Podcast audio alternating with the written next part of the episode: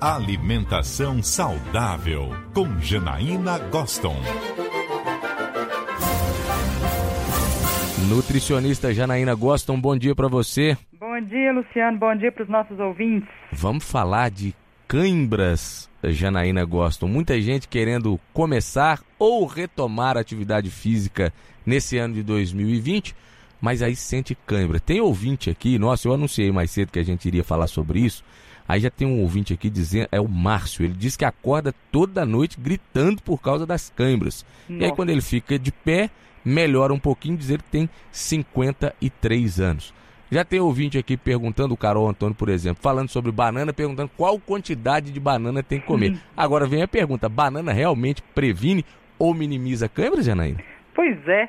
É interessante porque essas câimbras musculares, né, esses espasmos que são localizados pontuais, né, e de curta duração, mas muito dolorosos, né, os nossos ouvintes aí já estão colocando isso em questão, você dormindo e aí de repente sente essa dor. Geralmente está associado com atividades físicas, esforços repetitivos intensos, mas pode ser que nem o Márcio aí citando que ao dormir ele está tendo esse espasmo muscular, né? E aí, essa questão das bananas, a gente viu o Guga, né, consumindo bananas enquanto jogava tênis, não sei se você lembra lembro, disso. Lembro, lembro muito. E, e aí, as bananas, geralmente, não só a banana, como, por exemplo, suco de melancia, água de coco, são fontes de potássio, que é um, um nutriente importante para é, fazer esse equilíbrio das conduções nervosas no músculo, né? É, principalmente para a contração do músculo é, muitas vezes são confundidos que a gente vai usar, a gente vai querer consumir para ver se o músculo consegue utilizar esse nutriente na hora, e geralmente não vai ser assim. Então, quando o Google comia as bananas, é muito mais fácil ele estar tá consumindo a banana e aproveitando o carboidrato da banana como fonte de energia do que propriamente o potássio. Uhum. E aí a gente tem essa, essa ilusão né, de que as bananas podem ser de fato algo que vai minimizar essa dor, mas no momento da dor aguda ali, Luciano, a gente não teria é, benefícios vindos. Provavelmente aquele potássio que está ali na banana, ele não vai ser é, de imediato usado pelo músculo naquele momento.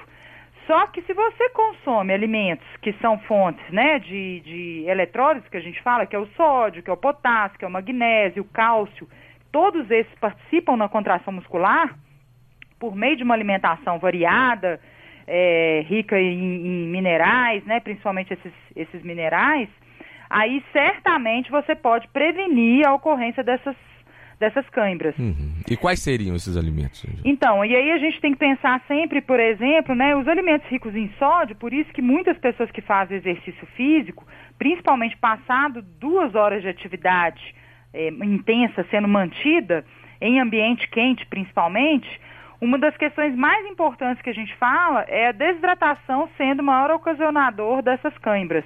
Então, uhum. a primeira premissa é a gente preocupar com a ingestão de água, antes, durante e depois da atividade. Sim.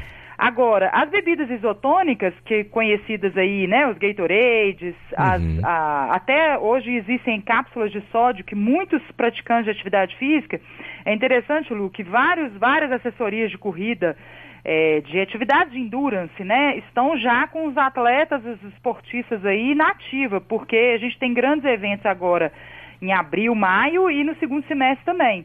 Então, esses- essas pessoas já estão aí, já é, fazendo suas atividades. E aí, obviamente, com um tempo de atividade mais longo, elas precisariam sim de manter essa ingestão de sódio.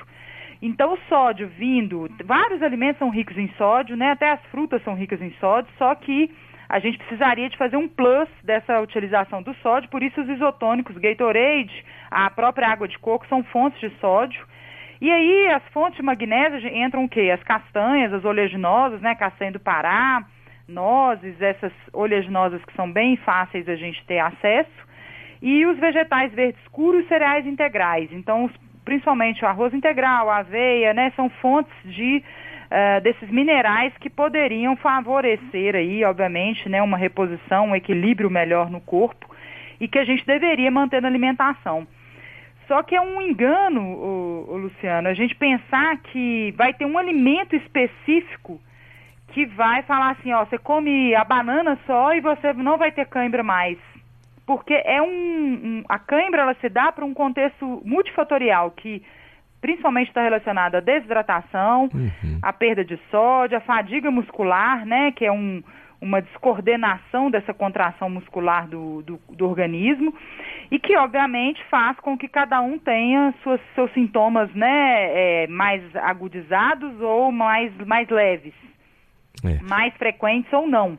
Né? Então, é, a gente tem uma. O que a gente poderia falar para os nossos ouvintes? Ah, eu tenho cãibra. Primeira coisa é observar, porque nem, não necessariamente as câimbras estão somente nas pessoas muito treinadas. Nas pessoas destreinadas, os atletas de final de semana, tem, tem muito frequentemente as câimbras, porque não está acostumado a trabalhar aquela musculatura. E aí já gera os espasmos. Então, precisa de ter um treino supervisionado, né, por um profissional de educação física. O fisioterapeuta, que é uma peça fundamental. É, provavelmente o Márcio que deu aí a, a, a o sintoma dele pra gente, né? Provavelmente ele já tem um, um, desgaste naquela musculatura ali e que às vezes por simples alongamentos ele poderia melhorar esses sintomas, então o fisioterapeuta é muito importante. E o nutricionista, porque a gente vai avaliar, dentre os aspectos desses nutrientes, os alimentos que a gente tem, aquilo que seria o mais recomendado dessa variedade desses minerais é, na alimentação. É. O sódio ele é muito importante, mas não só ele, como outros minerais. Sem dúvida. O nosso ouvinte Hernando Machado está perguntando se existe algum tipo de, de alimento que auxilia na diminuição de inflamação muscular, hein, Janaí? Pois é. A inflamação, na verdade, ela tem um sintoma que é, enquanto você faz o exercício físico, ele é esperado. Uhum. Porque a gente está trabalhando uma musculatura, né, que numa sobrecarga, então se a pessoa estiver fazendo realmente um treinamento, ela está mecanicamente movimentando aquele músculo e a gente vai ter muitas vezes até aquela dor, né, tardia, que é bem característica de pessoas que impõem uma sobrecarga específica. Então esse processo inflamatório, Hernani, ele é obviamente esperado. Agora, a gente tem uma série de alimentos, né? A própria cúrcuma, que é o açafrão, que a gente hoje tem é, conhecidamente sintomas, é, tem efeitos, né? Que amenizam esses sintomas é, de inflamação. O ômega 3, né? Que estão presentes nos, nos peixes de água fria. Uh, mesmo que a gente não tenha muito acesso a esses peixes, o nativo, né? Uh, algumas pessoas utilizam, inclusive, dos suplementos, né? O ômega 3, vindo em cápsulas. É, e, obviamente, que a presença de vitaminas e minerais, que a gente tem uma série de antioxidantes e pigmentos que são muito importantes para amenizar é, os efeitos. Inclusive, tem uma pesquisa que eu estou coordenando uh, com uma professora amiga minha, a professora Lucilene, lá da UFMG, que a gente está avaliando, uh, junto a uma aluna né, que está fazendo seu doutorado, os componentes bioativos do açaí, uh, ah, para justamente amenizar esses efeitos da dor tardia. Então a gente vai trazer esses resultados em breve, Luciano, porque o açaí é um, um alimento nativo, brasileiro, tipicamente brasileiro, uhum. e os pigmentos são muito importantes para que a gente tenha, então, é, estudos aí que vão prosperar um pouquinho aí do, do, do universo, do, de quão, quão os nutrientes são ricos e que a gente acredita que pode sim ter alguns efeitos anti-inflamatórios e que já é típico, né, Luciano, é. dos, dos, indivíduos que são ativos consumirem. Então é a gente verdade. vai trazer em breve esses, esses estudos, esses resultados aí para os nossos ouvintes. Que bacana. O Márcio já deu o diagnóstico dele. Falou que ele é sedentário, está acima do peso, não está praticando esporte. E tem muita câmera. Ô, Márcio, aí fica difícil. E o Zé Aparecido, tá lá do, do bairro Rio Branco, em Venda Nova tá dizendo que tá preparando para a primeira maratona dele no dia 16 de agosto ele vai correr. Tá perguntando se tem algum alimento específico para encarar os 42.905 metros, 95 metros. Nossa. Um específico é difícil, hein? Um específico é difícil, mas uma coisa que eu falo, viu, Zé Aparecido? Água durante todo o percurso, mas você precisa de ingerir os isotônicos também, os carboidratos, que são importantíssimos para manter sua glicose no sangue e acredito que ele está treinando aí, né, de maneira apropriada para aguentar. E parabenizo pela iniciativa e é muito bacana a gente ver, né, as pessoas se, se, desafiando, né, Luciano? Sem dúvida. Janaína Gosta, obrigado pela coluna de hoje. Ótimo final de semana para você. Até segunda. Até segunda. Bom dia para todos.